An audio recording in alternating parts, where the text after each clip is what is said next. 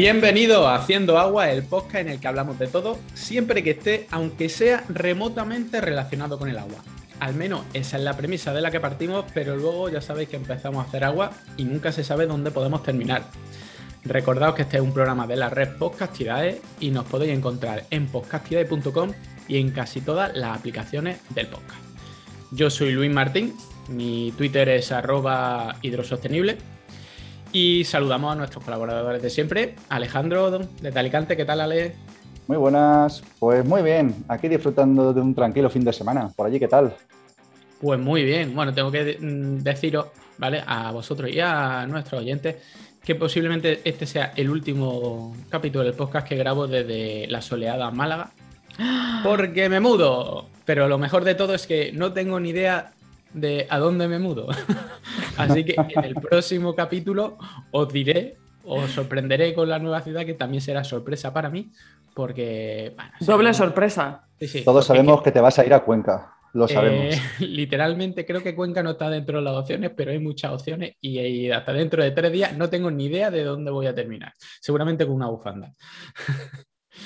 y bueno, y saludamos a Marina. ¿Qué tal, Marina, desde Barcelona? Desde, desde la impresionante Barcelona y sin sorpresas, es decir, yo espero que dentro de un mes estar aquí. espero porque acabo de firmar un contrato de alquiler, sería una putada. Eh, y nada, muy bien, esperando este capítulo que va a ser muy guay. y bueno, he recordado los twitters de mis compañeros, de Alejandro es AL16GM, de Marina es Marina Arnaldos O, y el Twitter del programa, que es arroba haciendo aguas. ¿Y de qué vamos a hablar en este capítulo? Bueno, este capítulo, en este capítulo vamos a hacer un poco una, un poco de conversación de barra de bar con una cervecita y vamos a arreglar el mundo y lo que vamos a hacer es diseñar la ciudad más sostenible del mundo. Directamente. Voy a por la cerveza, ¿eh? Que conste, voy a por la cerveza. Venga, Ale se va por una cervecita. Millones de think tanks en el mundo alrededor del ODS 11, la agenda urbana, no sé qué. Pero nosotros lo vamos a solucionar hoy, everything. Así que todos los que estén interesados en, construir la ciudad más sostenible del mundo, eh, Mm, papel y lápiz, porque esto es Creative Commons. Nuestras ideas son para el mundo, para mejorar el mundo. Exacto. Y bueno. No, no, pero un segundo, Luis, si hace falta un poquito más de detalle, también nos pueden eh, contratar una consultoría. Más bueno, eso ya para más detalle. Aquí vamos a. Dilo, este, este programa está hecho para todos los políticos y dirigentes del mundo para que contacten con nosotros si necesitan cualquier tipo de asesoría. Exactamente. Así que eh, cuando escuches este capítulo, mándaselo a tu congresista. Biden, Putin. Estamos disponibles. Bueno, ¿de dónde, viene eh, el tema este de programa? ¿Cómo se nos ocurrió? Pues se nos ocurrió por un tuit de Marina en el que hablaba de una nueva ciudad súper, hiper, mega sostenible que se supone que van a hacer en Estados Unidos, que se llama Telosa. Y yo empecé a ponerle un poco de... a preguntar. Me puso pegas. Me puso pegas. Hombre, porque lo primero que te dicen de la ciudad de Telosa es que están buscando un sitio en el desierto para construirla. Y dije yo, mm, para hacer una ciudad sostenible, lo mismo, eh, lo primero que es la situación, pues la estás cagando un poco. Pues vamos a ver, ¿vas a preferir que la pongan ahí en medio del Amazonas? Pues eso es lo que vamos a decidir. Si o donde ya hay gente. Si tú consideras que el Amazonas es un buen sitio, pues. Mm, votaremos, vamos a votar. Votaremos y lo decidiremos. Así que, bueno, vamos a hablar un poquito primero sobre algunas ciudades mm, de estas que se supone que son proyectos o se están construyendo y demás, sí, que se supone que van a ser súper guays. A ver mucho hype, mucho hype. Sí, hype por, por todos lados, como eh, esta misma de, Telosa, ¿vale? Telosa, además, Telosa viene del griego telos, que eh, se traduce un poco como el propósito más alto, ¿vale? Entonces se supone que es una ciudad del futuro que quiere ser súper... apunta alto, ¿no? apunta alto que ya veremos dónde llegamos. Exactamente. El nombre de las cosas es muy importante. Sí, sí. coincido. Sí, sí. A mí, Telosa, mm, si no la construye en Texas, como que no me. Telosa. Suena es verdad, ¿eh? aquí, aquí, te doy la razón. Sí, sí. pues sería un buen sitio para, construirla. Eh, vale, eh, ¿esta idea de quién es? ¿Esto de dónde sale? Pues bueno, sale de un tal Mark Lore, que no sé si pronunciará Lore, que es un emprendedor e inversor que fue presidente y director ejecutivo del e-commerce de Walmart en Estados Unidos, que para los que no hayan estado en Estados Unidos, Walmart es un gigante. de Estados Unidos. Las mejores tiendas del mundo mundial. Puedes encontrar cualquier cosa. Pero eso no era Zara. A cualquier hora. No, no, no, no, no. Tú no sabes lo que es esto. Esto es, esto es el capitalismo, o sea, pero loco. Una maravilla, una cosa impresionante. Sí, Marina está muy, muy con el capitalismo salvaje. criticadme, criticadme. Es que eh, hizo el doctorado en Chicago, entonces tiene que ser de la escuela de Chicago. You know, what I mean. Bueno, este tío es el propietario más reciente de la NBA también porque compró los Minnesota Timberwolves y los Minnesota Lynx. Lynx. Había precio por uno. Los Lynx. Se, compró dos. ¿Qué es? Mark Lord, no le hace falta ser Lord. Lo que tiene es un montón de pasta. Se puede comprar los Lord y los Ducados. compro aquí el equipo este baloncesto, me compro esto de allá. Venga, me compro el Bernabéu. Y con lo que sobra me hago una ciudad. Exactamente. Eso. Este tío, bueno, eh, también tiene, bueno, invierte en muchas cosas y es el inversor, por ejemplo, principal de Archer, ¿vale? Que es una empresa aeroespacial, es decir, ya está allí en la cabeza todo el mundo tiene a Elon Musk, porque tiene pinta de ser muy del rollo. Y esta empresa, entre otras cosas, supongo, porque dice que es aeroespacial, está construyendo un avión de despegue y aterrizaje vertical totalmente eléctrico centrado en mejorar la movilidad de las ciudades. ¿Eh? Este tío al final quiere, quiere juntarlo todo. Al final lo que quiere este tío lo mismo, al final lo que quiere es hacer negocio. Esa nave seguro que al final termina utilizándose para mandar paquetes de Amazon. Exactamente. Está claro. Bueno, pues esta ciudad se supone que quiere construir una ciudad de 5 millones de personas en 2030 en un lugar del desierto de Nevada o Idaho. Es decir, ha dicho, un poco donde sea. Y supongo que en el, desierto será porque allí. Y yo aquí que no consigo montar una startup, tío. Y este tío quiere montar una ciudad de 5 millones en medio de un desierto. Es que, ¿qué he hecho mal? Pero vamos, la startup donde la quieren montar, si no es en medio de un desierto, a lo mejor es el problema. No, yo cerca de mi casa. No queremos irnos a los desiertos, luego pasa lo que pasa. Bueno, eh, si buscáis información sobre, sobre Telosa, que tiene su Twitter, aunque el Twitter lo, pusieron a principios de septiembre. Esto es muy moderno, esto parece una, una, historia así como muy reciente, es decir, que es solo una idea, por no decir otra, otro concepto que empieza por paja. Y pues eh, dice que puede ser muy sostenible, pero básicamente dice que puede ser muy sostenible porque como es nueva, pues entonces la puede hacer muy sostenible. No es que te diga, pues vamos a hacer esto, lo otro, no sé qué. Y según lo que comenta, está como muy centrado en que va a ser una ciudad como eh, del futuro, pero muy centrada en el ciudadano, como que el ciudadano en conjunción con la ciudad le permite, así, rollo como más, más, social, pero bueno, tú sabes, desde el punto de vista americano. No es que te hablen de que van a hacer cosas súper, bueno, te hablan de, que va a haber movilidad eléctrica y que va, y que va a haber eh, coches voladores y cosas de esas, lo típico. ¿vale? Pero más que nada, así de principio, a mí me parece, pues eso, un poco lo que vamos a hacer aquí. A, Luis no le gusta, a mí sí. Es decir, una cerveza, un chupito y venga, acá vamos a hacer una ciudad de 5 millones de habitantes, porque yo lo valgo.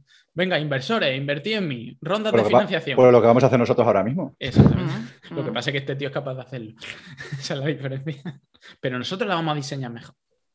Así que, mm, mm, señor Mark Lore, eh, tome nota y nos contrata y le diseñamos la ciudad. Ah, ahora sí que quieres que te contrate, ¿eh? Antes yo no he dicho que no. Yo, he dicho, yo no he dicho que no quiere que me contrate. Este quiere hacer negocio. Exactamente. Pero por pues cierto, contratadme. Capitalista. Capitalista, dame dinero. Todo el, mundo, todo el mundo quiere estar dentro de la tostada y fuera, ¿sabes? Como a, la misma vez. Yo lo critico a su espalda, pero luego le paso la factura. Exacto, exacto. Aquí está el plato de las tajas. Bueno, esa, esa es la ciudad por la que surgió esto que tampoco tiene muchos muchos detalles.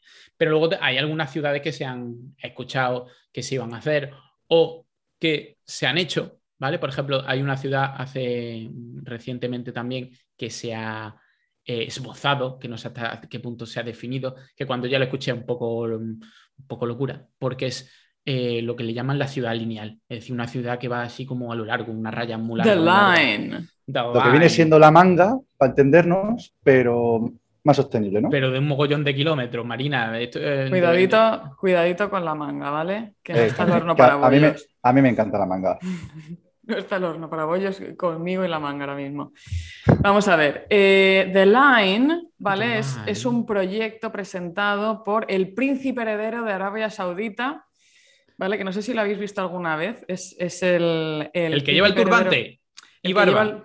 el que lleva el e-, turbante, pero es joven. Pero es joven. ¿Eh? El Mohammed bin Salman.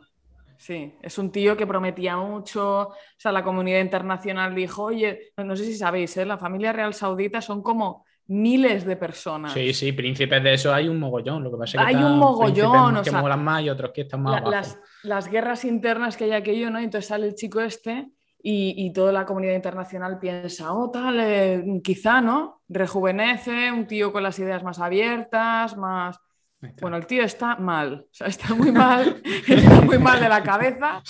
e hijo de su padre y, nieto de su lo que viene siendo Está lo que viene siendo pirado, ¿vale? Y, entonces, un poco eh, lo que se le encomendó es una tarea muy, muy complicada, que es básicamente cómo diversificas la economía de Arabia Saudita, que como sabéis ahora mismo es 100% dependiente del, del petróleo. De hecho, esta, esta, esta lo que es la familia real saudita, sale de estas tribus ¿no? que había en esa zona hasta que se descubrió el petróleo, que es cuando de repente pues se monta aquello que se ha montado. ¿no?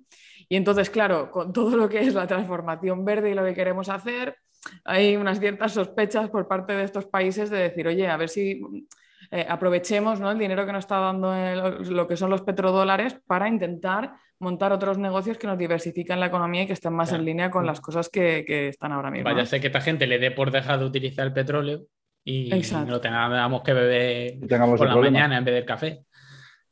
Pues entonces este tío se le han empezado a ocurrir como una, toda una serie de cosas eh, que son algunas muy locas, ¿vale? Eh, yo creo que al final...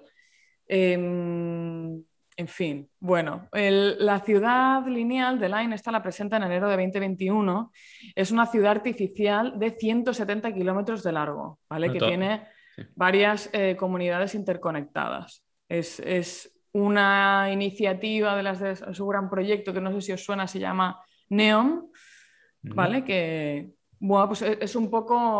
A mí Neon me recuerda a Matrix. Sí. No sé, no... Pues es, como una especie de laboratorio futurista viviente que, monta en 2017 y esto es parte de, estas iniciativas, ¿no? y que lo que buscaba era tener un consorcio de financiadores, digamos, internacionales que, trajeran, ¿no? el, poner un poco, iniciar un poco estas inversiones y que luego esto trajera, digamos, inversión de capital extranjero. ¿Qué pasa? ¿Qué pasa? O sea, más allá del tema de las ciudades, y por eso digo que este tío está un poco pirado, Em, más allá de los proyectos que tiene, que hay algunos que realmente son un poco locos, em, es que esta persona, lógicamente, el, régimen, en eh, eso es un tío em, muy lo que se esperaba de él a nivel de lo joven que es, etcétera, eh, pues todos los temas de libertades, de cómo ha gestionado, digamos, las guerras internas dentro de la familia saudita, de qué tipo de cosas está pretendiendo la población. Hay una violación de derechos humanos importante que ha hecho que muchos de los inversores que entraron en un principio, en 2017, en estos proyectos, hayan salido. Yo no me quiero relacionar con este tipo de cosas. es un poco una doble moral de aquí eh, planteo toda esta serie de ciudades futuristas y sostenibles y libres y no sé qué, cuando yo lo que estoy haciendo aquí con mi pueblo es una cosa muy diferente, ¿no? Y esto, pues, estas disonancias no han sentado bien. Tampoco en la gente que tiene dinero y que quiere hacer negocio, estas también han salido, Luis. Eh, y no te lo digo porque, porque albergues un poco de esperanza por el mundo todavía. No han, no han, querido, no han querido ser parte de esto. Entonces, os comento un poquito qué es The Line. Em, básicamente, cero coches, cero calles, eh, cero energía fósil, cero residuos. ¿Hay calle? ¿Y la gente por dónde em, va? Pues bueno, pues es una ciudad que tiene tres niveles, es decir, está parcialmente enterrada. Todo lo que es el transporte sucede en la, última, en la última capa, que es lo que se llama la espina, la espina dorsal de la, de la ciudad eh, lo que se quiere es tener como nuevas generaciones de super velocidad, ¿no? que te vayan trasladando a lo largo de esta línea de manera tan rápida. Super, sí, exacto. Estaba pensando lo, que... lo que no me salía el nombre, sí, el Hyperloop. El Hyperloop. Eh, también, controlado, efectivamente, claro, a nivel técnico, eh, esto mm, tampoco es tecnología, digamos, que esté muy, muy asentada. Con lo, que mola, lo que mola el sistema este de vacío de Futurama, que es como un hiperloop, pero como el del Mercadona. Para personas. ¿Habéis visto las del Mercadona? Los tubos de vacío en el Mercadona. En el consumo, yo lo he visto en el consumo, que meten ahí los tubitos con los billetes de... Pues, arriba. Pues eso ya lo inventó Futurama, te mete una persona y hace... Ay, señor. Pues esto, esto efectivamente, ¿no? Bajas presiones y un poco todo lo que es este transporte. Luego, hay una parte de infraestructura que está en una segunda capa, todavía bajo tierra, que es la parte de servicios. Y luego lo que se ve, lo que, lo que se ve, digamos, visualmente de la ciudad, que es la parte de, los, de los transeúntes, digamos, de los ciudadanos, que está pues totalmente libre de, tanto infraestructuras como, como toda la parte de transporte. Y entonces eh, es esta idea ¿no? de, totalmente digitalizada, eh, que tiene 100% energías renovables, que tiene el contacto de la ciudadanía con la naturaleza, que además... Con la naturaleza, que naturaleza, pues están en medio del desierto. Bueno, pero porque le, van a, porque le, van a, poner árboles. Ah, van a, regar. Claro que sí, van a poner árboles. Van a hacer de todo ahí. y entonces van a poner no, todo, todo además, eh, sí, hortofrutícola, ¿sabes? O sea, mucha, mucha agua. Y, y, entonces, claro, uno de los temas muy importantes en todos estos proyectos de, de, estas zonas es que tienen que ser independientes del régimen saudita. Lógicamente, nadie extranjero, eh, sea millonario o no lo sea, se va a trasladar a una ciudad, por muy moderna que sea, si no tiene las libertades o, digamos, el régimen político con, garantista ¿no? que se espera de, ese tipo de desarrollo económico. Y entonces, pues efectivamente, el príncipe que, la verdad no, ha podido conseguir, no, ha convencido mucho a sus, a sus, a sus inversores. Hay alguna pequilla que otra, ¿no? Hay una, algún que, que, otra sospecha. Algo ha fallado en el canvas. que no, me gusta el color, el color del edificio. Está con, claro, está con el PowerPoint de la misma vez, es un tío con un rifle detrás que de repente aparece uno. a que os gusta, a que os gusta, ¿eh? Y claro, esto era un poco inquietante. Y, entonces, pues bueno, que la idea ¿no? es que tengan un poco este sistema político independiente eh, al margen, digamos, de, lo que es la, ciudad, las ciudades pero, de Pero lo que yo me pregunto, eh, ¿por qué una línea? ¿Por qué lineal? Para mí, de mis conocimientos de urbanismo, es lo, peor que puede hacer una ciudad. Nosotros nos quedamos con la ciudad igualitaria de Cerdá. Nos sacan de ahí y la hemos liado. Vamos a ver, esto no es una idea nueva. Esto en, urbanismo, en, urbanismo moderno, esto es una idea que ha estado dando vueltas desde prácticamente 1880 y pico. Es que, para ir de un punto a otro tiene la, máxima distancia posible. Debería ser. Es cierto, es cierto, pero a la misma vez em, sí que es verdad que si tú tienes un sistema de transporte lo suficientemente rápido y sostenible que te conecte las diferentes partes, lo que evita es un poco la densificación. Es decir, tú lo que tienes es una larga línea en el que en estos puntos, digamos, todas las viviendas pueden estar al lado de naturaleza, por ciento, por ejemplo, si pones naturaleza al lado, y entonces se supone que es, es, un intento como de mezclar la vida urbana con la vida un poquito más rural o naturalizada. Hombre, rural sí, es un poco la idea. Si te vas en vez de en dirección a la ciudad, te vas un poco a un lado, pues en cinco minutos estás en el. Coge la perpendicular. de hecho, desierto. Porque lo de hecho, chicos, os, lo digo, ¿eh? esto es una idea de un urbanista español. Que es Arturo de Soria y Mata. Que de hecho. Arturo Soria, el famoso Arturo Soria, porque tiene una calle y no porque. Nada más. ¿Arturo Soria es el Arturo Soria de la calle? Es que no tengo ni pues idea. No lo sé. suena Arturo Soria. No tengo ni idea. Será, amigo de, será amigo de Calatrava. Amigo, sí. Eh, de hecho, em, este, este, este, esta persona, este urbanista, lo propuso para Madrid. Em, y entonces era, era, toda esta idea, ¿no? De, de, decir, ostras, vamos a conectar el campo con la ciudad pero no urbanizando, digamos, el campo de manera desestructurada, sino que haya como una línea que va y entonces estas personas tienen como lo bueno de la ciudad, porque estará muy bien mm. conectado con la ciudad, con lo bueno del campo. Entonces, esta, esta misma idea es la que quieren conservar en, este pues, príncipe pues yo, lo haría con un círculo, hacer lo mismo en la línea, pero cierras por los lados y al medio hace un parque guapísimo, súper gigante y luego en la afuera ya tiene Eso, a mí me molaría como una... una diana, ¿sabes? Como un punto Círculos concéntricos. Círculos concéntricos. Pero luego ya entonces los que están dentro del círculo concéntrico lo mismo son los más ricos y luego cada vez hay un se me ocurre un capítulo de, de, Black Mirror. De Black Mirror. Cuanto más lejos estés en el círculo. ¿Tú de qué círculo eres? Yo círculo 8. Ay, no podemos ser. Pero vamos a ver esto. Podemos ser amigos. 5. Perdón, pero esto no hace falta Black Mirror. ¿eh? Las ciudades ya son así, ¿no? En el centro. y luego la ya, pero es como muy. en el centro viven los Erasmus. Yo ya Estaba empezando a escribir ya el guion y ya me los chafé. Sí. No, pero le estoy sacando una pega o estoy viendo una pega ya a la ciudad esa tan lineal y tan larga. Luego el tema del saneamiento, que o pones sistemas continuos de bombeos o te vas a una profundidad de la leche al final si quieres ser totalmente sostenible. Bueno, o haces muchas depuradoras. Ya pones cuesta abajo, ya está.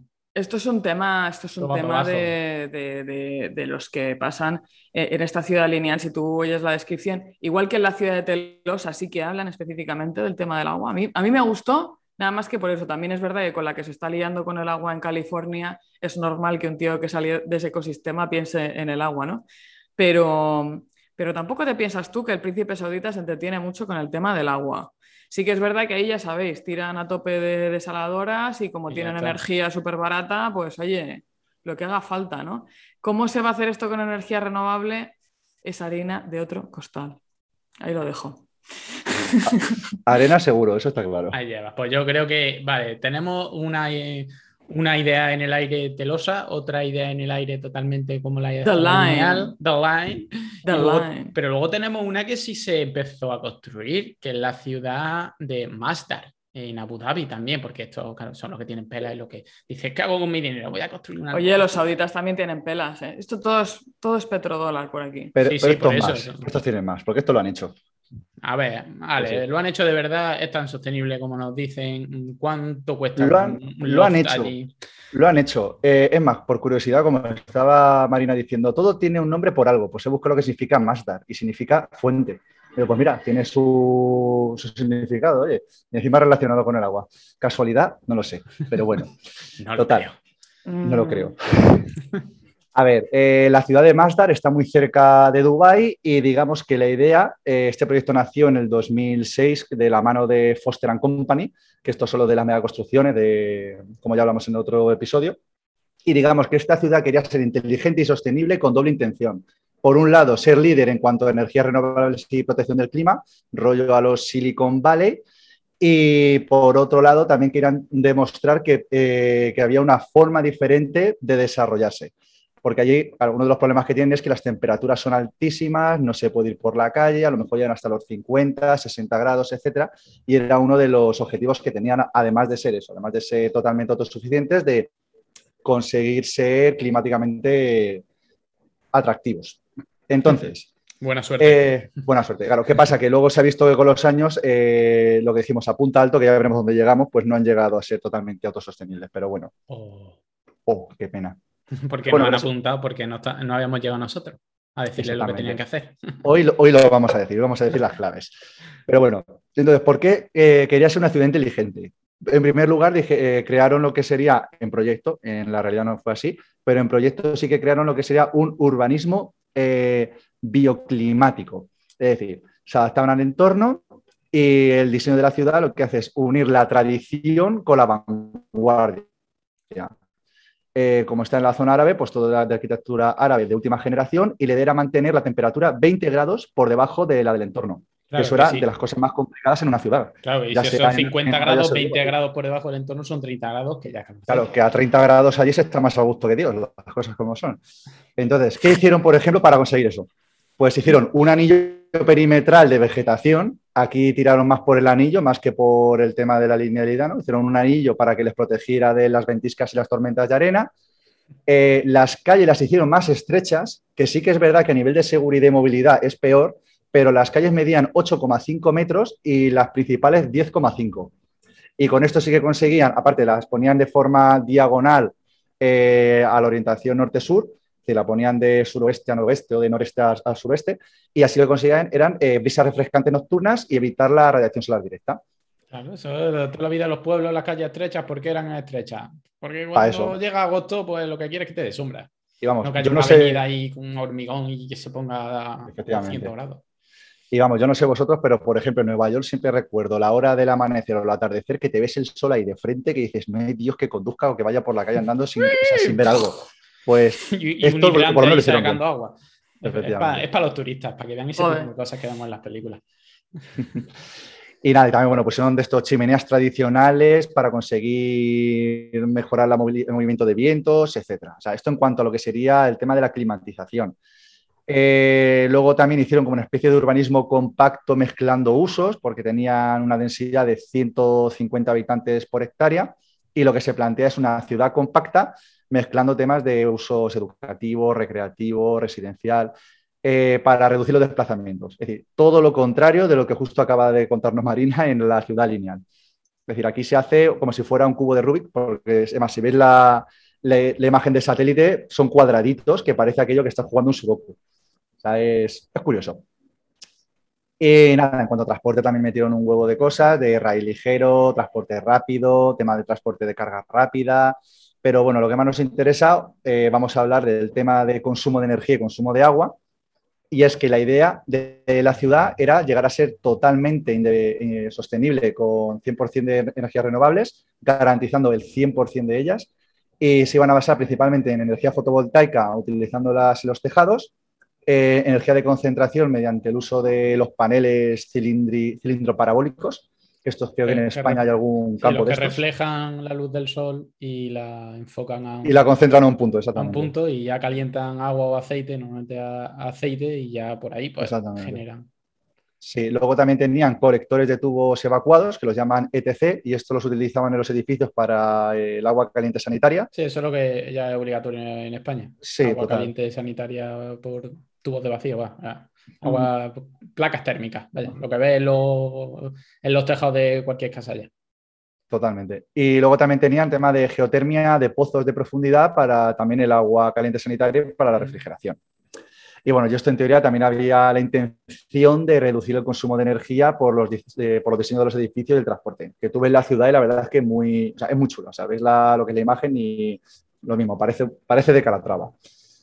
Eh, hmm. Luego también en cuanto al reciclaje y a la sostenibilidad, el objetivo era tener cero residuos. Eh, había una planta de separación y reciclado, más de la mitad, más del 50% se reciclaba. Eh, el 17% de lo que eran los residuos que se podían utilizar para el compostaje se hacía y lo que no se podía reciclar se quemaba para energía. O sea, era 100%, residuo cero. Y en cuanto al consumo del agua, el objetivo de, dentro del proyecto era reducir al menos en un 50% el consumo de agua respecto a 2006 en Emiratos Árabes, que fue cuando se lanzó el proyecto. Y aparte, eh, esto que por ejemplo también lo hablamos en un episodio, querían que el 100% del agua residual fuera reutilizada.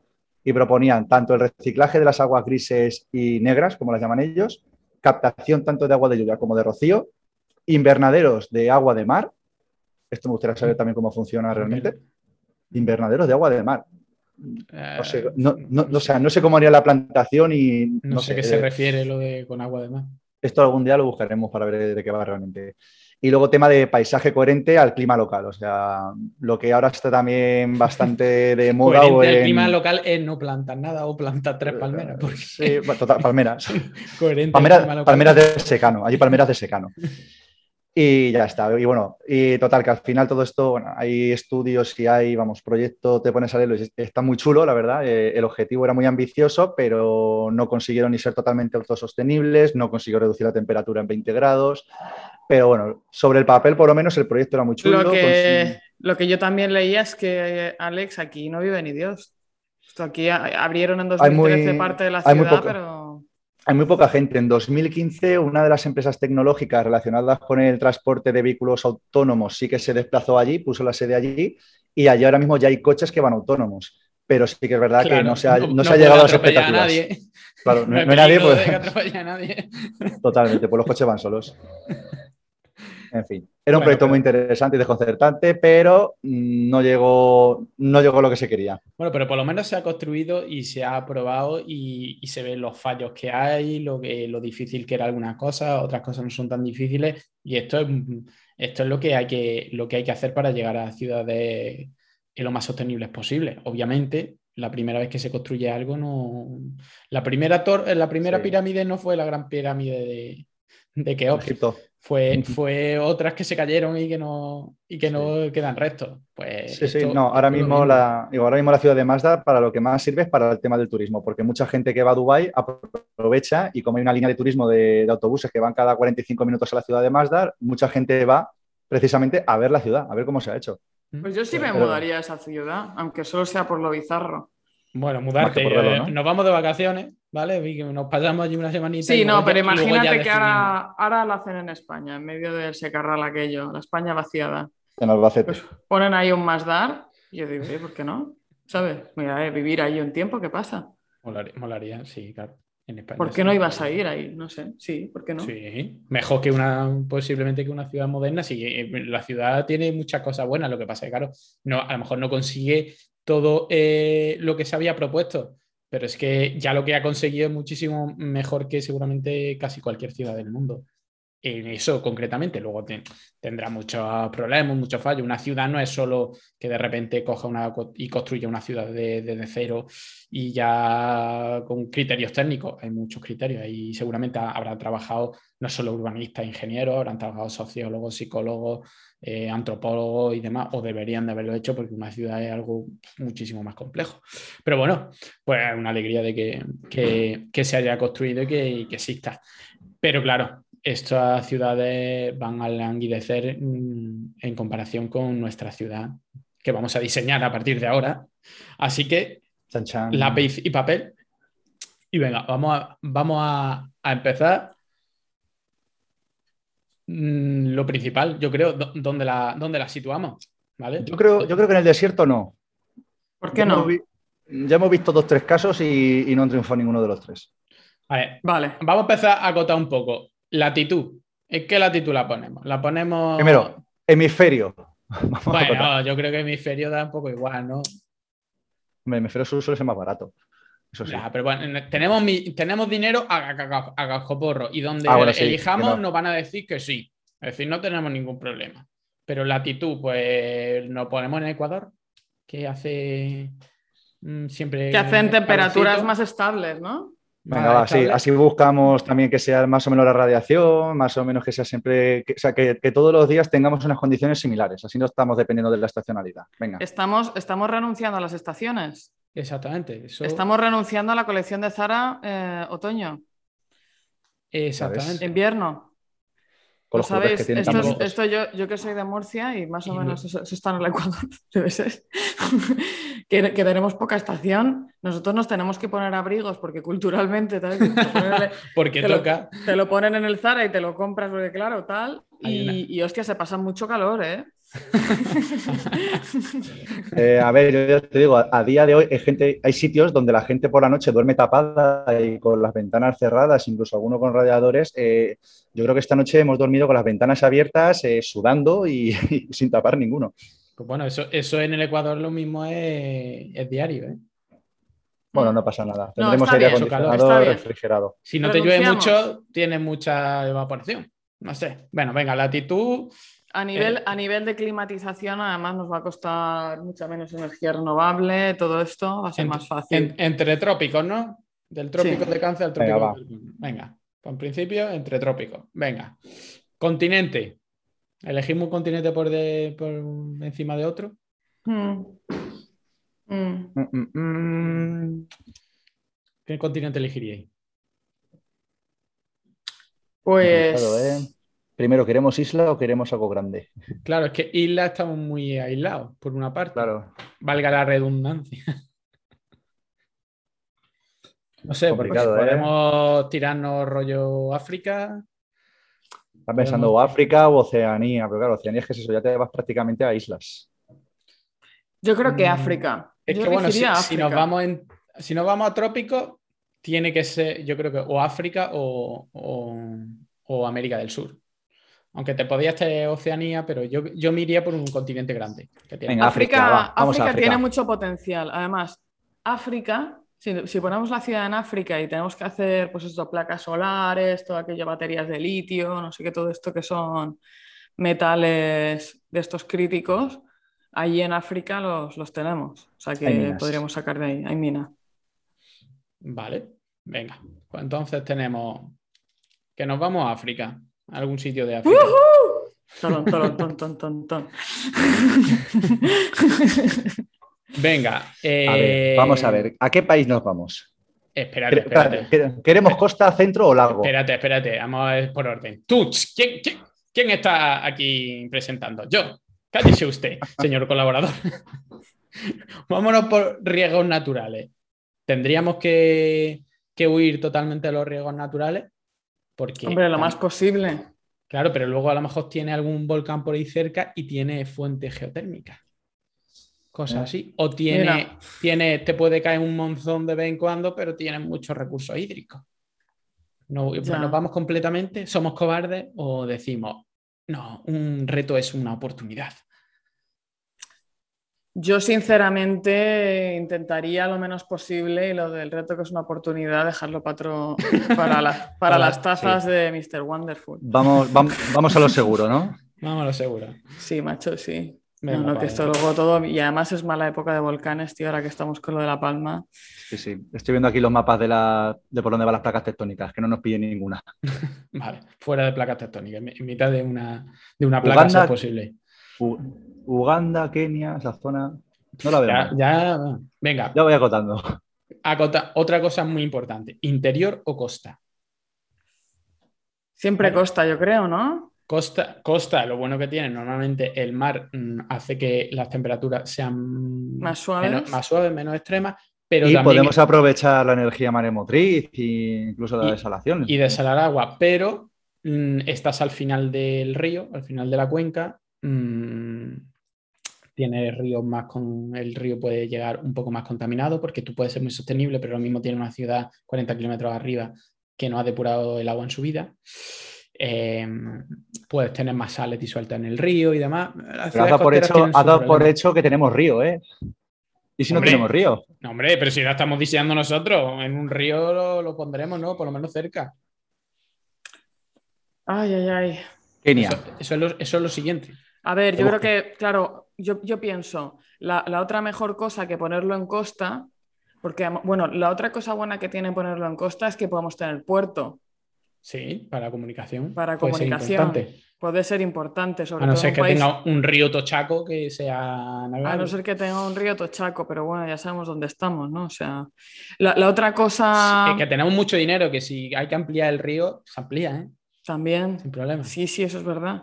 Pero mm, está, está el lago Victoria, que también es, ahí hay un río bastante, hay un lago bastante interesante ahí que nos puede servir para muchas cosas de las que nos serviría el mar. Pero bueno, tampoco, no, no estamos buscando un lugar en concreto, sino más o menos las características. Luego, si no existe esa ciudad en concreta y hace falta construir un lago Victoria, se construye. De acuerdo, pues yo me pido eh, en el mar. O Costera. sea, me encanta y además, oye, apunto. Ahí tu paseo marítimo, tu gente patinando, tu olor a mar. Hombre, eso no te lo quitas, eso es una maravilla. y tu El, aspecto pesca- de el pescadito frito, los espetos. Tus espetos, tu. Exactamente. Claro, tu. y la tu fábrica, de, la fábrica de cerveza, ¿dónde la ponemos? Con agua desalada también. Con agua desalada o reutilizada, ¿qué pasa? Reutilizada, me gusta, me gusta. Cerveza Sí, de agua reutilizada. Esto es lo de menos. Venga, ¿qué recurso hídrico? ¿Lo ponemos cerca de un gran río? ¿Mejor eh, que esté encima de un acuífero muy grande? Muy grande, muy tocho. O lo ponemos, por ejemplo, también a los pies de una montaña nevada. Así, cuando venga el de hielo en primavera, verano, tenemos aportes de agua de, de la montaña poco a poco. Pero si no tenemos estaciones, hemos dicho. Ahí, Bueno, y- ahí se nos y- desmonta lo del hielo. El Kilimanjaro eh, no tiene nieve. Bueno, ahora ya con el cambio climático está un poco más chungo. Tío, eh, Yo, a mí me gustaría eh, encima de un acuífero masivo. Guapísimo. Como el de que hablamos la semana pasada del de Nubia, que tenía Además agua confinado. para- Ese, Ese, ese. ese era fósil, pero uno que se recargue. Sí, Vale, uno que se recargue y encima que esté confinado y así que no haga falta ni bombeo ni nada. Sí, el agua sola. Ahí, Claro. artesiano, que le haga un agujero que cuando claves la piqueta de la tienda de campaña más, más profunda de la cuenta, salga un- una fuente. Sí, porque ay. además así podemos ir haciendo recarga, tal, y vamos ahí, nos hacemos nuestro sistema de gestión chulo. Mm, vale, guapo. Entonces tiene que haber recursos hídricos cerca. Es decir, que eso del telosa, de hacerlo en mitad del puñetero desierto, no es la mejor idea. Sí, a, a poder si Oye, podemos elegir, ¿no? no sabemos todavía dónde lo van a poner. A lo mejor está encima de un acuífero de en medio del desierto. Y han tenido la misma idea. Mm, No sé si no saben dónde la van a poner todavía. Pues porque están buscando el acuífero. Ah. vale, Dales tiempo, dales tiempo. otra cosa. No sé por qué estoy defendiendo a este señor. Por, por llevarnos la contraria. ¿eh? Yo elegí una parte y el otro tiene que elegir la parte contraria. O sea, así, ya por inercia. ¿Casa o edificio? Es decir, la densidad de población, ¿cómo la vamos a construir? ¿Qué sería lo ideal? ¿O la hacemos lineal como la de la ciudad de, de Line? ¿O la hacemos en círculos, como los círculos del infierno de Dante? A mí me gusta la, idea circular. La línea, la verdad es que se me hace así conceptualmente un poco inquietante. Pero, ¿casa o edificio alto? ¿Más concentración? Lo o más sostenible es un edificio. Y además así tienes vecinos. ¿Qué felicidad te da tu vecino? Una buena convivencia con tus vecinos. ¿Qué Unos te tal? ta- un- unos las plantas. Unos tacones a las siete y media de la mañana. Un crío un con el crío tacatá. Esa- Sí. ese tipo de Una canica a las 3 de la mañana, sí. No, No, pero sí, ¿qué es edi- esto de- qué es esto edificios de- circulares. Edificios circulares con zonas verdes, perfecto. Okidoki. O sea, barrios Yo y por cierto, quiero los edificios con plantas, todo, o sea, ¿sabes los estos, los, la Hong Kong y todo Pero- esto que están haciendo los edificios pero- forrados de Pero que eso hay que regalo, Ah, luego hay que mantenerlo y es muy difícil Eso, mantenerlo, eso, ¿eh? eso lo han hecho también, eh, eso lo han hecho en Mazda, ¿eh? También, lo de poner los, eh, los techos verdes y todo eso. Quiero Sí, sí. hidroponía. Sí, hidroponía o eso- hidroponía, no sé cómo se dice, pero todo raíz al tal o aeroponía incluso que vaporizas el agua y es mucha menos agua y todo reutilizado de los, de- del agua que se está generando en el edificio, pim, pim, pim, y aquello como si fuera un cactus. O sea que vamos a vivir, vamos a vivir por siempre la temporada primavera de Zara. Vamos a estar Y- siempre ahí con los colores verdes. Y, y mosquitera en todas las ventanas, ¿no? Bueno, pues una, una planta Sí. tipo así que no, que no atraiga tanto insecto. O- Citronela, citronela y hierbabuena a punta pala, vamos. Claro. Tía, y abre la ventana y ves. ¡Wow! Y te coloca y dices. Olor a mojito, ¿eh? Mario, ¡Qué guapo! Eso, son la- eso es el primer mes, luego ya la pituitaria se te, se te satura y ya no hueles nada. Es como, es como estar en una planta de aguas residuales que al final ya dices, pero si huele bien. Vale, entonces, la vamos a hacer entre mm, latitud, entre mm, trópicos, en África, en un sitio donde no haya riesgos naturales, en la costa, que esté encima preferiblemente de un gran acuífero. Y bueno, si hay una montañita nevada allí que alimenta el acuífero, pues mira, tú qué bien, y además tiene pistas chulas. Y que sean edificios, no tampoco hace falta que sean muy altos, no hace falta ser rascacielos, pero edificios para que haya esté la cosa más compactadita y mucho verde, mucho verde, mucho verde. Forrado todo de todo plantas. Todo planta, plantas. pero con el agua reutilizada. Muy todo bien. plantas con agua reutilizada y fertilizante reutilizado. Todo, todo. Todo, todo, circular. todo, todo, todo, todo, todo, todo circular, circular, circular. Vale, perfecto. Ya tenemos más o menos dónde vamos a poner la ciudad. Y más o menos cómo va a ser. Ahora vamos a una parte un poquito, un poco más técnica, ¿vale? Y como no podemos hablar de absolutamente todo, porque esto es- requeriría hablar de materiales, hablar de energía, hablar de un mogollón de cosas, pues vamos a hablar de lo que sabemos un poquito, que es de agua, ¿vale? Lo único importante, todo lo demás, todo lo demás solucionable. ¿Cómo vamos a regar la No, son citronela? mierda, que no sirven para nada. Pues vamos a empezar No por, la, por la primera parte, ¿vale? Vamos a empezar Venga. por la potabilización. Vale, hombre, lo ideal sería que no haga falta potabilizar el agua porque ya es súper guay y el acuífero es prístino y además cuando la bebes mm, te cura todo. A ver, nuestro acuífero es prístino.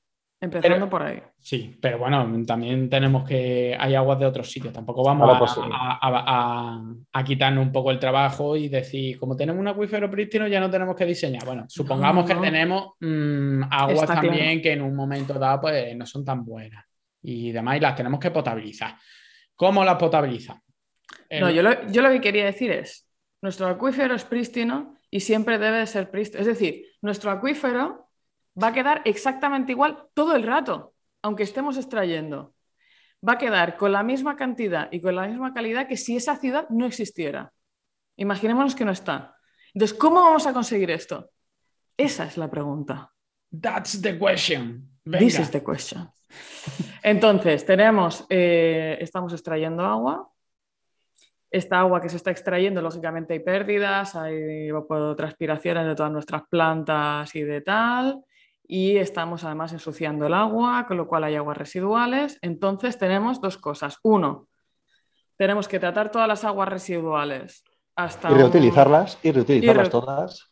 Y reutilizarlas todas. Y luego tiene que haber un aporte externo de agua adicional, porque si no, no se queda igual. Exactamente. Entonces, ese aporte de agua, mm, vamos a suponer que no es tan chupiguay y que hay que depurarlo, hay que potabilizarlo, como lo potabilizamos en nuestras ciudades.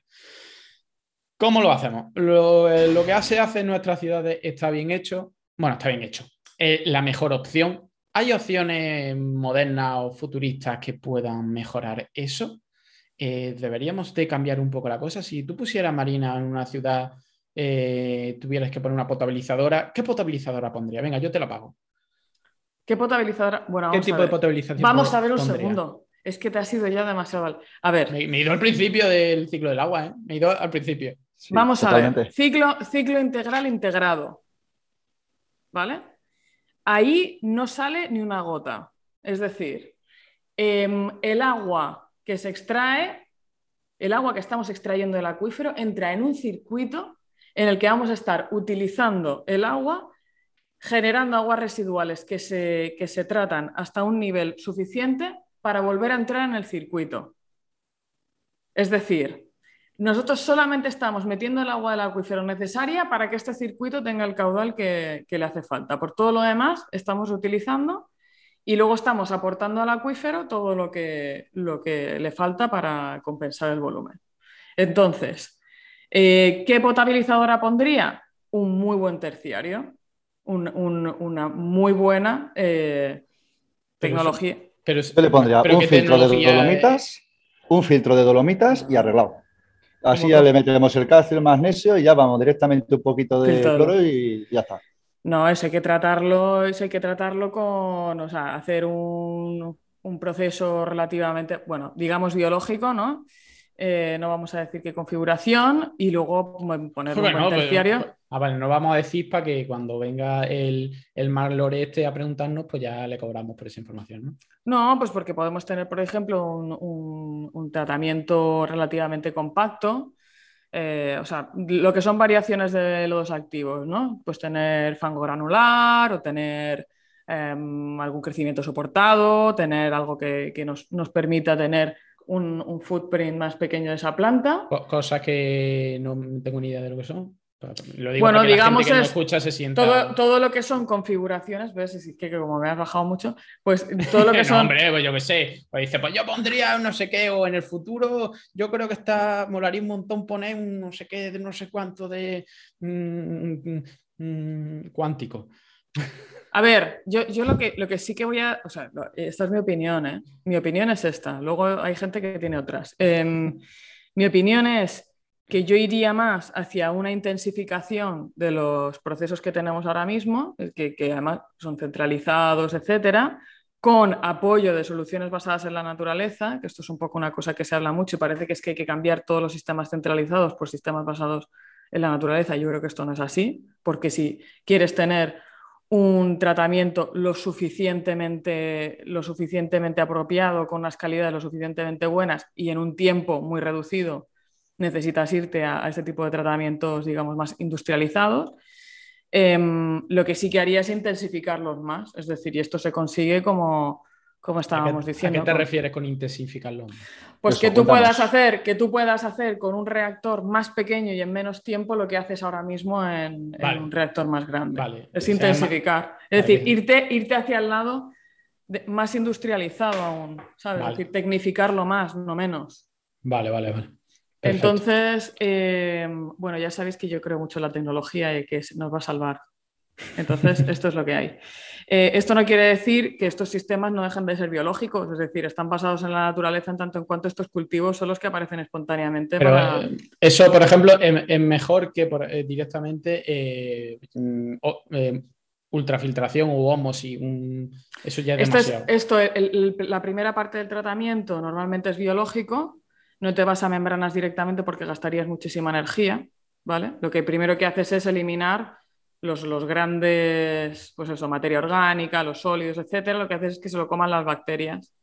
¿vale? Entonces esto, esto está súper bien porque lo único que le tienes que hacer es darle a las bacterias aire y algunas ni siquiera hace falta darles aire, de hecho hay que quitarles el aire y entonces lo que vas haciendo es, es eliminar los contaminantes. Y de hecho en estos procesos biológicos, en ciertas modificaciones y con ciertos procesos adicionales puedes incluso recuperar compuestos, es decir, puedes recuperar energía, puedes recuperar eh, de todo tipo de, de, productos que puedan hacer bioplásticos, que puedan hacer un montón de cosas. ¿no? Entonces, esto lo haríamos aquí, aprovecharíamos para hacer este tratamiento y recuperar toda, esto, energía renovable, productos, etc. Y luego con el agua que sale, ya bastante, bastante depurada, lo que haríamos sería un terciario, yo lo pondría en membranas, ahora mismo lo que, lo que más lo que más conseguiría purificar. Lo que puedan hacer las bacterias por nosotros, que la hagan y luego ya le metemos. Claro, y luego ya al polishing, haces polishing. Polishing. Perfecto. Pues vale, entonces ya tenemos una agüita que está súper súper guay y súper bien para, el sistema de abastecimiento. Vale. Estupenda.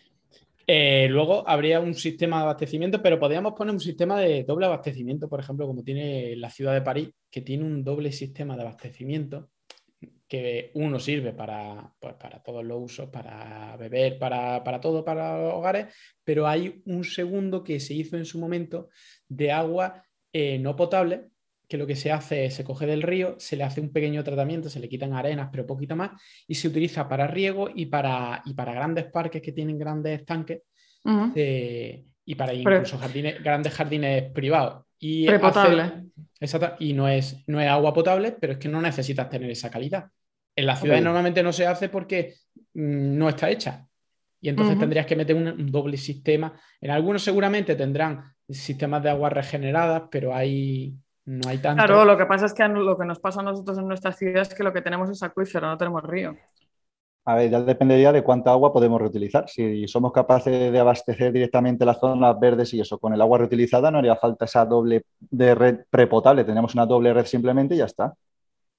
Exactamente, al final mm, tendría, pero tendríamos que tener, lo ideal sería tener una doble red para dos calidades, una calidad eh, consumo humano y otra calidad riego O, lo que, fuese. Ya le metemos reutilizada o le metemos directamente a lo mejor del acuífero. De hecho, lo que sale del biológico lo metemos en una de las redes y lo que sale del terciario lo metemos en otra de las redes. Exactamente, tendrías dos y luego tú ya te conectarías si tú tienes tu jardín en tu edificio.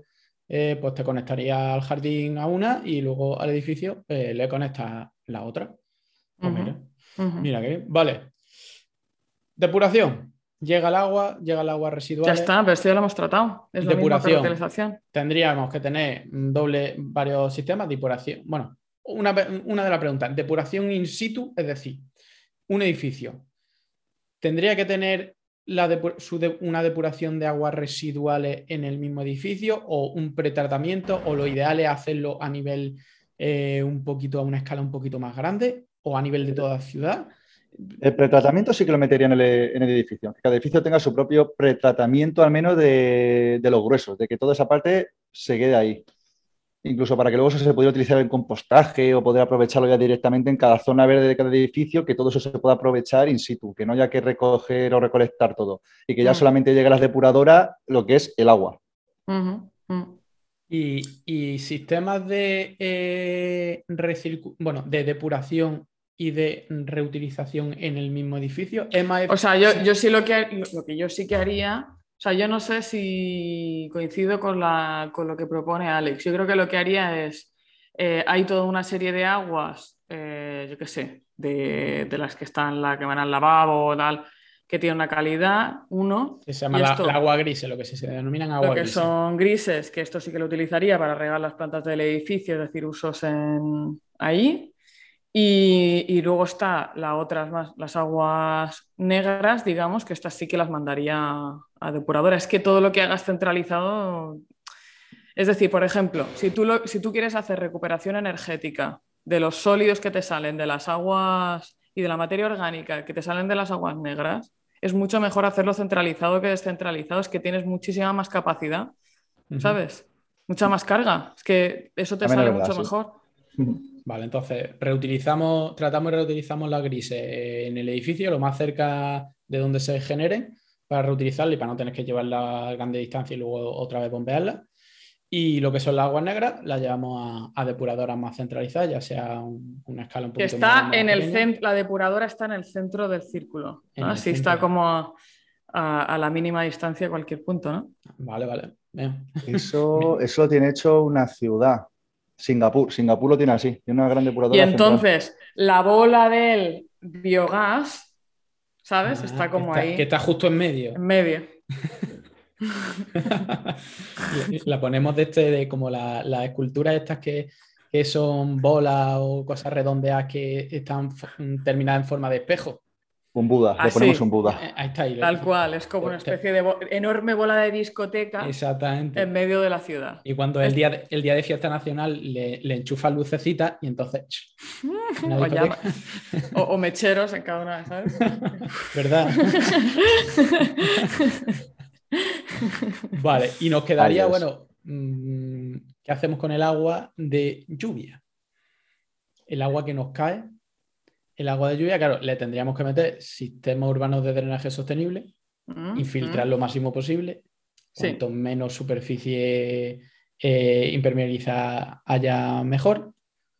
Luego, como hablamos el año pasado, tendríamos que meter tanques de tormenta, porque claro, cuando haya lluvia grande, ese agua, aunque, aunque sea de lluvia, va a estar contaminada, porque vamos, quieras que no, hombre, aunque seguramente en nuestra ciudad pues, eh, los coches sean súper eh, poco contaminantes y demás, al final algo de contaminación, contaminación habrá. y, y como Claro, al final aquí la idea es hiper, hiper esponja ¿no? de la ciudad, super, tiene que ser Sobre todo si tenemos el acuífero ahí debajo, pues... Tiene el acuífero ahí debajo, el acuífero de nuestras aguas prístinas no puede tal. Eh, yo no sé si aquí eh, lo que tendríamos que hacer es, como la hemos hecho tan esponjosa, y, claro, puede ser que, que, efectivamente el tal, los viandantes, la gente, X residuos, lo que sea, no queremos que acaben en el acuífero prístino. Debajo de nuestra ciudad tiene que haber como una capa, un layer, ¿sabes? Que cuando pase, infiltre el agua por ahí, se pueda, ¿sabes? No sé, con carbón activo o lo que sea, para que quede purificada según entra el acuífero, una capa debajo. Directamente una capa de, filtración. Una capa. Le echamos. Acabamos. Ponemos tal esponja y luego pues pasa para que no todo lo que entre esté, limpio. Hmm. No sé, tú me has dicho que me dabas todo el dinero. Por supuesto. ¿Tú quieres el dinero para carbón activo, para poner una capa debajo de carbón, activo? Sí, pero carbón activo. Lo que tú quieras. Tú quieres carbón activo, carbón activo. Un poquito de hmm. arena, un poquito de carbón activo y un poquito de. Adelante. Ahí está. Y luego lo que pasa es que habría que poner algo. Mm, es decir, luego eso habría que cambiarlo. Entonces tendremos que poner algún sistema de luego lo aspiramos y metemos por otro lado. ¿Qué es mejor, Luis? Porque estoy pensando que, claro, si nosotros pudiéramos, en lugar de hacer esto, hacer la esponjosa a todo el lado, lo que pudiéramos hacer es dirigir el agua hacia unas balsas, ¿sabes? Que, que, toda la escorrentía fuera hacia el mismo sitio y ahí sí infiltrar el agua. Centralizarlo. Claro, eso es como con la depuración. Lo, que se, lo que se está haciendo en la ciudad, es decir, tú eh, infiltras directamente en las zonas en las que no va a estar contaminada ese agua no va a estar contaminada, pero si está contaminada, entonces la tienes que llevar a algún sitio en la que se depure antes, normalmente de manera natural, por ejemplo, si hay, pues, con que haya una matriz porosa, ya grava o lo que sea, ahí ya van a crecer bichitos y bacterias que van a degradar. Si hay plantas, también las plantas ayudan, sobre todo porque oxigenan la tierra y demás, y eso también eh, eh, va ayudando. Y luego ya, si tiene en un momento dado algo que puede ser muy contaminante, pues ya tienen los tanques de tormenta, por ejemplo, para esa agua, que, pueden servir para luego ya, luego ya si, hay, si es muy contaminado, pues lo, ya lo, depura en, nuestro, en nuestras depuradoras puras. Pues a lo mejor esto es mejor, ¿no? Que hacerla Hombre, mejor que hacer una, capa debajo de toda la ciudad de carbón activo. Sí, así lo mismo. Bueno, pero la, puedes hacer ahí lo claro, puedes hacer, pero solo en un trozo. Claro, eso ya, dependiendo de lo que vaya a tener al final, de, qué tipo de contaminación espere. A lo mejor pues, te sirve una tecnología u otra, o ya vas dirigiendo, pues, en esta tecnología para estas aguas que van a estar más contaminadas y esta tecnología para estas otras aguas. Pongo aquí un separador de grasa, pongo. Aquí lo que a mí me preocupa bastante es el tema de lo del acuífero, porque claro, si nosotros vamos a hacer esto, em, al final, o sea, quiero decir, hay ciertas pérdidas de agua que antes llegaba al acuífero ahora está yéndose, digamos, por otros sitios. ¿sabes? Tenemos una cierta pérdida. bueno, no tiene por qué. A nosotros no llueve, ¿eh? Que sí que nos llueve, pero es que antes de que estuviera la ciudad también llovía y todo ese agua llegaba, al acuífero, ¿sabes? Sí, pero bueno, mm, al final hay, hay entrada y salida. hay que tener en cuenta que tenemos el mar al lado, así que ahí podemos tener un poquillo de problema de, de, infiltración de cuña salina. Eso también, eso también es un problema. Un acuífero un poco agua arriba de un río.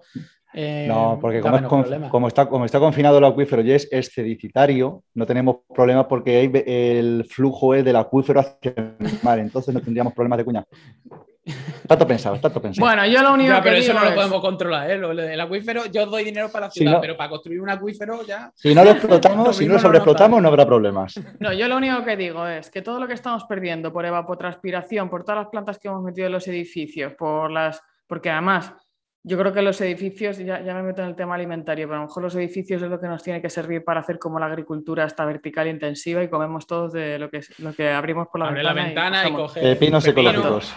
Exacto. Entonces, todo eso que se está yendo en evapotranspiración, antes no estaba, todas esas pérdidas de agua que estamos teniendo a la atmósfera, eh, tendríamos que tener quizás eh, una pequeña desaladora para ir infiltrando en el acuífero eh, el, el, agua que estamos perdiendo, porque estamos perdiendo agua, estamos perdiendo agua. Estamos perdiendo agua. no lo entiendes. Bueno, pues yo creo que las pinceladas sobre la nueva ciudad eh, sostenible han quedado eh, patentes. Si habéis tomado nota, podéis construir vuestra propia ciudad. Solo hace falta, pues, a lo mejor, 84 mil trillones de dólares por todo lo que le hemos metido. Sobre todo si queréis construir un acuífero. Y, pero lo más importante de todo. Lo más eh, importante es la depuradora en el centro de la ciudad con la bola de. No, no, no. Y estarás de acuerdo, estarás de acuerdo, Marina. Lo más importante de todo es el nombre. ¿Qué nombre le vamos a poner a la, ciudad? Yo, ya había pensado, ¿Marina Dor está cogida? creo que sí, ¿no? Eh, sí, creo, creo, creo, que sí. Tendría que ser Marina de Plata, que no sé cómo se dice. Ah. pero ya sé que. No, no, queremos algo que, que mole más. Lualma, vamos a poner Lualma. ¿Lualma? ¿Lualma? ¿Por qué? Luis Alejandro Marina, Lualma. Ah. Estoy leyendo los nombres en la pantalla vuestra y digo Lualma. Y, tú quieres poner tres estatuas nuestras a la entrada en tamaño gigantesco, ¿no? Como el coloso de Roda. Encima de, encima de, la boda del biogás.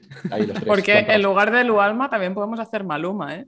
Hostia, Dios mío. Es que Maluma está ya cogido, no me gusta. Maluma Baby. Bueno, yo creo, yo creo que, se lo, que se lo vamos a dejar a nuestro oyente en Twitter.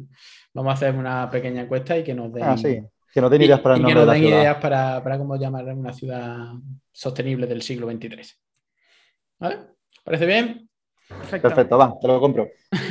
pues venga, yo creo que con esto hemos terminado. Eh, bueno, ya al principio hemos dado nuestro, trabajo aquí ha finalizado. Nuestro Twitter, yo solo se lo digo para, el próximo millonario que esté aburrido y quiera construir una ciudad, que nos llame, se la, se la hacemos rápido. Por, por no mucho dinero, menos de, yo creo que por un millón, un billón de euros cada uno, tres billones de euros para el diseño y el resto, pues para construir la acuífera, yo creo que va bien, ¿no? Pues sí. Yo creo que sí. Con ese presupuesto vale chuta. Luego ya podemos ir afinando el euro, pero de momento nos vale. Venga, vale. Pues nada. Pues nos despedimos hasta el próximo capítulo. Y como siempre, una, dos y tres. Buenas noches, Buenas noches,